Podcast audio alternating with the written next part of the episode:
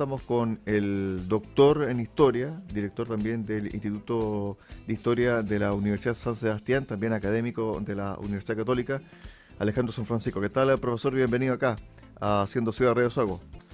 Hola, ¿cómo estás? Qué gusto escucharte nuevamente. Un gusto. Igualmente, muy bien, profesor. Bueno, estamos a dos días de ocurrido este hecho histórico ¿Y qué podemos sacar en limpio a buenas a primeras, profesor? Porque esto del porcentaje del rechazo no se lo esperaba nadie. Nadie tenía un cálculo tan, tan optimista por parte del rechazo de llegar sobre el 60%, Alejandro. Efectivamente, aquí se mezclan dos cosas. Por un lado, un resultado que era desde el punto de vista de la prueba el rechazo relativamente esperable, así lo decían las encuestas más o menos desde abril, pero la magnitud del resultado es absolutamente excepcional.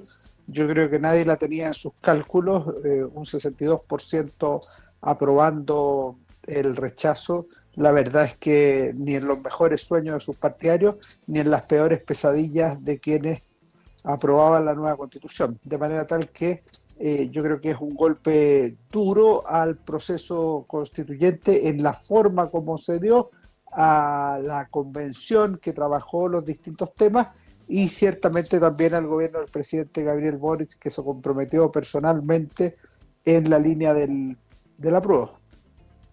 Hay tres puntos, de acuerdo a una encuesta de CADEM, del por qué fue el alto rechazo. Primero, por el tema de que no hubo, ¿cierto?, una conexión entre la ciudadanía y la convención. Ahí hubo un error pero falta todavía una autocrítica mucho más grande por parte de los ex convencionales, Alejandro. ¿ah?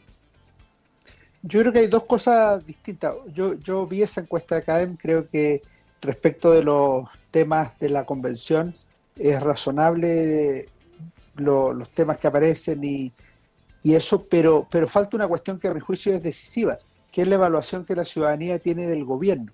Es inseparable la votación del apruebo con el apruebo a la gestión del gobierno y el rechazo con el rechazo a la gestión del gobierno.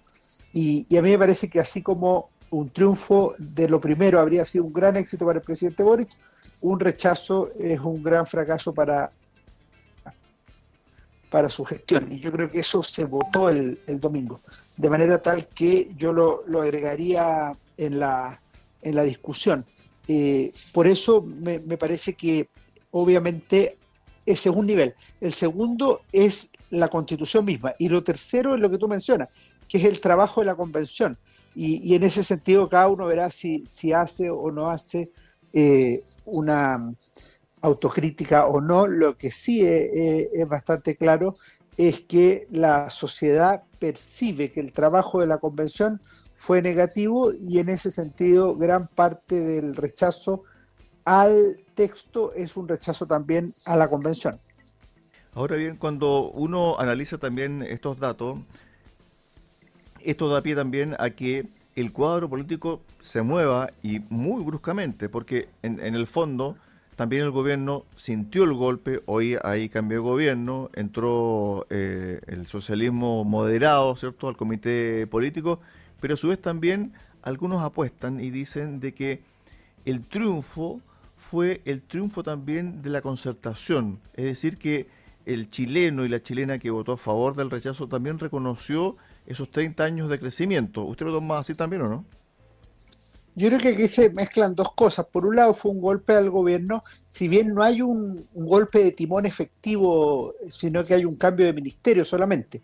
No, el, el, presidente Gabriel Boric no ha anunciado un cambio de línea y en ese sentido me parece que, que al menos percibe una parte del, de lo que dijo la ciudadanía el, el, domingo y la otra queda pendiente.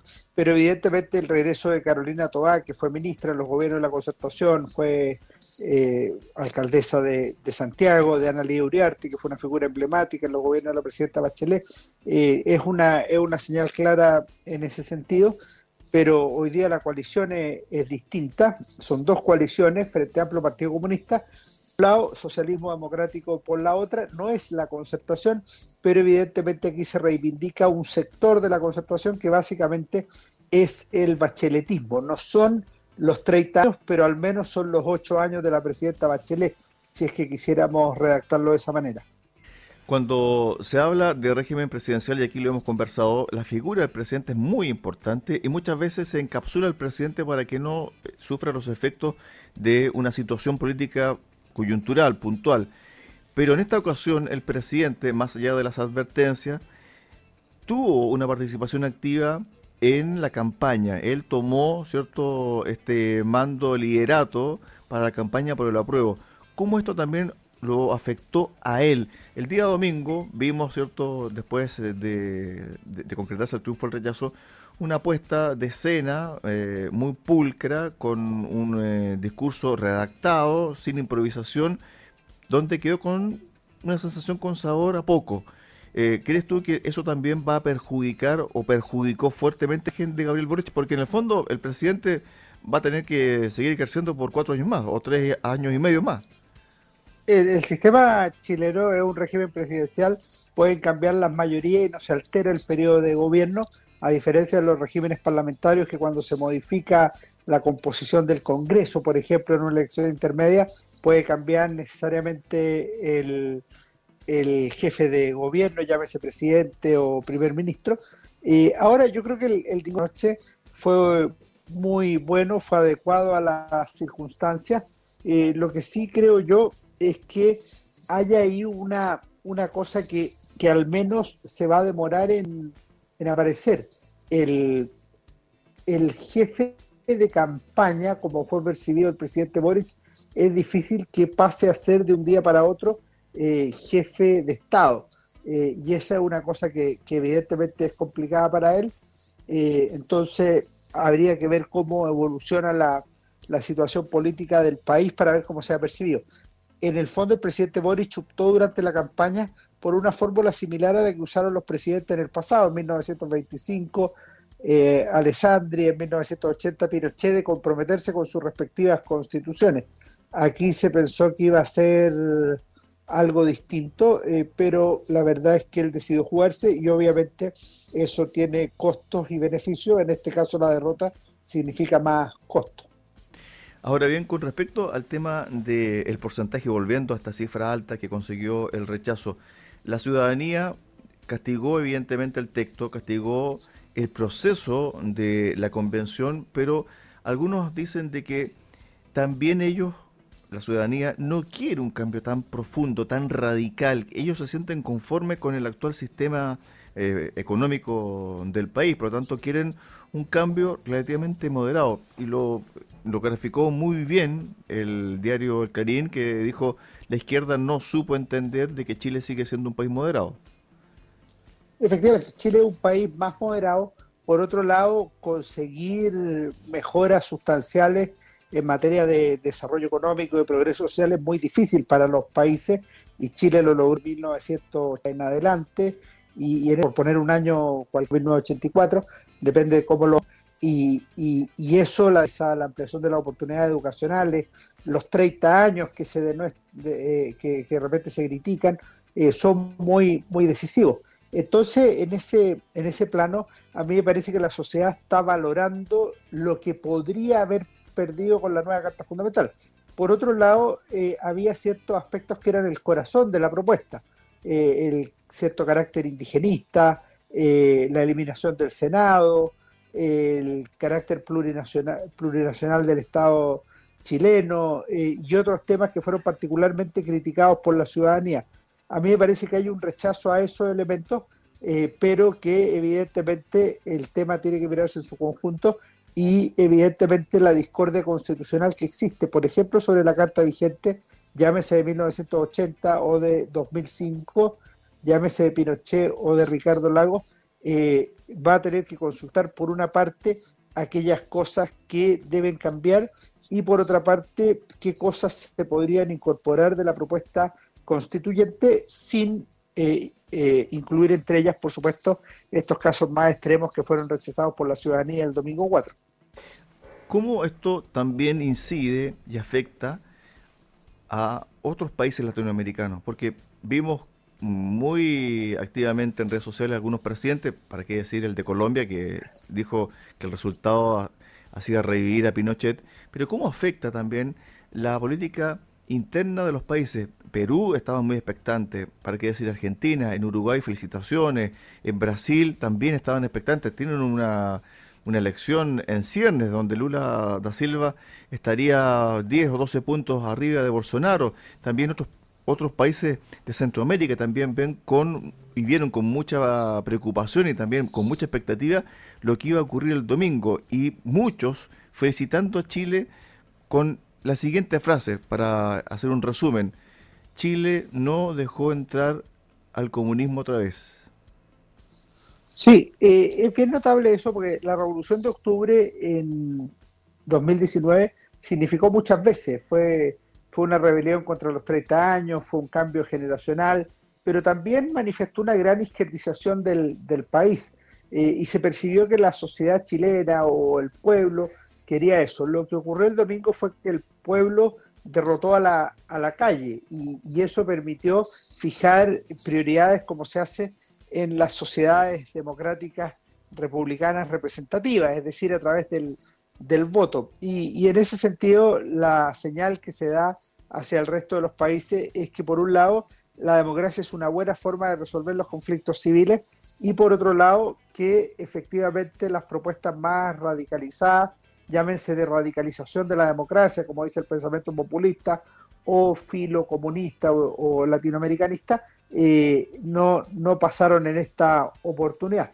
Ojo que el tema sigue disputado, o sea, hay señales de que se reabriría un proceso constituyente y hay que ver hacia dónde se va a dirigir eso, pero, pero en principio parece razonable la preocupación de la, de la comunidad internacional. Eh, eh, hay, hay un punto que me gustaría ponderar. Es muy importante que la comunidad internacional valore las definiciones de la democracia chilena, pero así como Chile respeta a otras sociedades en sus propias definiciones, lo mismo debería ocurrir en, en otros países. Eh, no debieran caer en el fanatismo o la ignorancia de descalificar el proceso político chileno o de asignarle una realidad que no, que no tiene. Que Lula o eh, Bolsonaro miren con interés la realidad chilena, me parece muy bien. Que el presidente de Colombia esté interesado en lo que pasa en Chile, me parece muy bien, pero que saquen conclusiones apresuradas, falsas o derechamente incapaces de comprender la realidad chilena, evidentemente eh, los deja mal parados en su propio eh, carácter de gobernantes de, países serios y, amigos de Chile. Respecto al tema del voto obligatorio, también dentro del calor de la victoria, ¿cierto? Del triunfalismo, la senadora Jimena Rincón dijo, nunca más una elección sin voto obligatorio. Después otros desmenuzaron esa, propuesta un poco más en frío y dijeron, bueno, podría ser para, para temas trascendentales, como por ejemplo un plebiscito constitucional, también eh, para cierto tipo de, de normas, etcétera. ¿Crees tú de que esto también incidió mucho porque buena parte del triunfo del rechazo tuvo que ver con lo que se denomina mayoría silenciosa, que no se sabe cuál es su voto, pero aquí participó activamente y entregó una victoria rotunda al rechazo. Bueno, yo creo que, que eso es una de las lecciones más importantes que hubo este fin de semana. Que hayan votado 13 millones de personas es una marca absolutamente inédita en un doble sentido, en términos de cantidad y en términos de proporción de electores. Y por eso hace ver muy bien eh, el voto obligatorio, porque la mayor participación ciertamente le da una legitimidad más amplia al, proceso. Dicho eso, hay que cuidar las declaraciones eh, respecto de cómo debiera ser hacia futuro. Una fórmula puede ser la que tú dices, en determinadas elecciones voto obligatorio, en otro materia voto voluntario, pero cuando se dice nunca más, eh, se ha usado mucho, nunca más eh, sin integración paritaria, nunca más sin voto obligatorio, nunca más sin tal o cual cosa. Eh, la verdad es que yo creo que uno de los problemas que tuvo este proceso constituyente es hacer las cosas a la rápida al calor de la revolución de octubre y sin la necesaria ponderación. Y en este sentido a mí me parece bien la disposición al diálogo que ha manifestado el presidente Gabriel Boric y los partidos opositores, pero asimismo debieran eh, esperar de manera prudente cuál es la mejor manera de conducir el proceso que viene y deberían conversar con sus respectivas bases, es decir, sus electores, y por otro lado con la gente común y corriente para ver cuáles son las prioridades. No vaya a ser cosa que los partidos políticos y el presidente se encuentren con que la gente está esperando hoy un ataque frontal a la delincuencia, a la violencia, al narcotráfico, eh, y se encuentre con que estamos discutiendo una nueva convención constituyente. La gente está esperando un trabajo muy decidido del gobierno frente a la falta, incapacidad de crecimiento económico o al exceso de inflación y sin embargo estamos discutiendo de nuevo un proceso constituyente. Entonces, ojo con eso porque al final la misma voluntad de llegar a acuerdos puede terminar volviéndose contra los dirigentes políticos que no muestran la misma capacidad para eh, superar los grandes problemas nacionales que yo diría que son esos dos, es decir, la delincuencia, terrorismo en la Araucanía, eh, violencia, narcotráfico, o los temas económicos como la inflación, el empleo, eh, el endeudamiento y otros. Esta postura radicalizada de algunos sectores, especialmente de ultraizquierda, que fue denominada el octubrismo, algunos apuestan a que murió, falleció, tuvo su fin el domingo pasado.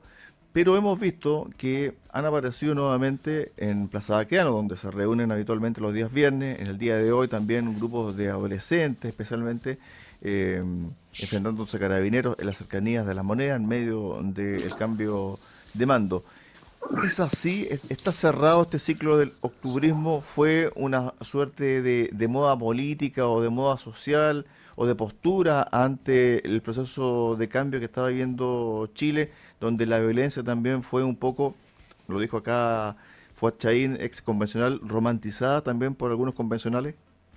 Yo creo que el octubrismo no ha muerto, yo creo que el octubrismo tiene todavía una cierta fuerza eh, y, tiene sus bases en ciertos movimientos eh, marginales, la primera línea, eh, algunos niní, sectores radicalizados, también grupos que dentro de corrientes más izquierdistas o, o anarquistas o contrarias al orden político presente, dicen que no ven soluciones dentro del, del sistema actual.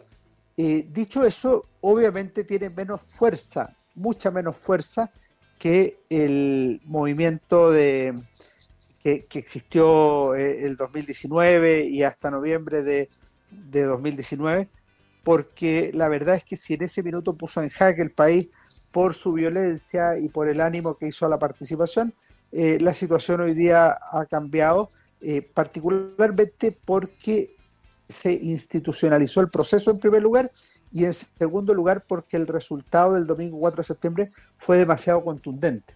Entonces en ese segundo hay un, hay un doble golpe contra el, el octubrismo, pero que si bien le afecta, le duele, no logra derrotarlo. A ver, estamos viviendo un proceso nuevo, se van a reunir durante los próximos minutos las directivas de Chile Vamos y el presidente eh, Gabriel Boric sobre cómo comenzar a un poco a trabajar sobre el nuevo proceso y que va a llevar, no se sabe todavía, aparentemente a una convención, quizás a otro estilo de convención. Pero Ricardo Lagos entregó la siguiente idea. Yo imitaría al león de Tarapacá, dijo.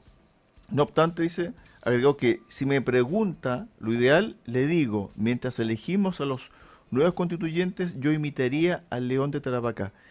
¿Qué pasó? Que mientras elegía la Asamblea Constituyente, en el periodo del León de Tarapacá, se nombró a un grupo de 20-25 expertos de sabios y dijo, tengan un borrador preparado para que llegue la Asamblea Constituyente.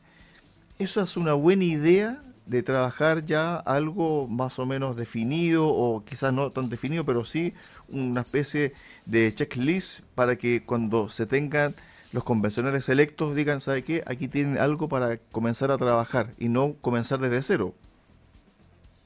Yo creo que no es, no es la mejor idea. Eh, esa fue una idea del presidente Alessandri en un contexto en que en Chile no había Congreso Nacional. Eh, Eh, en alguna medida eso es lo que hizo el general Pinochet también cuando nombró la comisión constituyente. Eh, en el caso de Arturo Alessandri no hubo posteriormente eh, la asamblea constituyente que habían demandado, por ejemplo, los militares en septiembre de 1924, de manera que esta comisión consultiva terminó haciendo la constitución finalmente con gran presencia del propio Arturo Alessandri. entonces, yo creo que la fórmula actual debiera ser eh, a través del Congreso Nacional como primera posibilidad. Podría ser una convención de distinta naturaleza a la actual. Eh, podría ser una fórmula mixta que integre a esos expertos eh, de alguna manera a una fórmula electoral con expertos por otra parte. O sea, hay, hay dos o tres maneras, pero que el presidente de la República con la legitimidad que tiene hoy día después de haberse involucrado en la campaña del, del apruebo, me parece que no es la fórmula más, más indicada ni la que tendría mayor legitimidad social ni, ni política. Por último, una pregunta que también se hace en el mundo político. ¿Cómo quedó el Partido Comunista? Porque antes de la elección del día domingo, el presidente del PC, Guillermo Talier, anunció y dijo de que si es que le el resultado era estrecho, la gente debía salir a la calle a defender ese voto, ¿cierto? esa victoria momentánea. Y en el día de hoy aparece un subsecretario con antecedentes eh, eh, negativos hacia Carabineros, lo sacan. ¿Cómo, ¿Cómo quedó el PC? Porque en el fondo es como una especie de cuco y que todo el mundo le tiene, no sé si miedo, pero si no lo quieren. Lo, del domingo tuvo una solución fácil porque el resultado no fue tan estrecho, de manera tal que no hubo necesidad de, salir a la calle a defender votos, sino que la gente salió legítimamente a, celebrar, muy tranquila, en paz, sin desorden, sin, sin destrucción. Eh, en el caso de, la jornada que se vivió con el cambio de gabinete, evidentemente esto le significa un problema de, de organización al propio gobierno eh, y, de discrepancias internas que se van a mantener. Eso es propio de las coaliciones amplias y, más en este caso en que son dos coaliciones. Eh, la del Frente Amplio Partido Comunista, que no son lo mismo, y la del Socialismo Democrático, que es la que salió más beneficiada en esta, en esta nueva organización por tener a, Carolina Toalla, Ana Lía Uriarte en la conformación del equipo, del equipo político. Ellas vienen del, del bacheletismo, del socialismo de la concertación, de manera que evidentemente eso termina perjudicando al Partido Comunista. Hay ahí un intento de arreglarlo en el comité político, integrando otras personas, eh, pero yo creo que esto eh, se, se, va a ir afinando y, y, hay pocas cosas que unan más en la vida que el, que el poder político, de manera tal que esto va, va a ser superado rápidamente.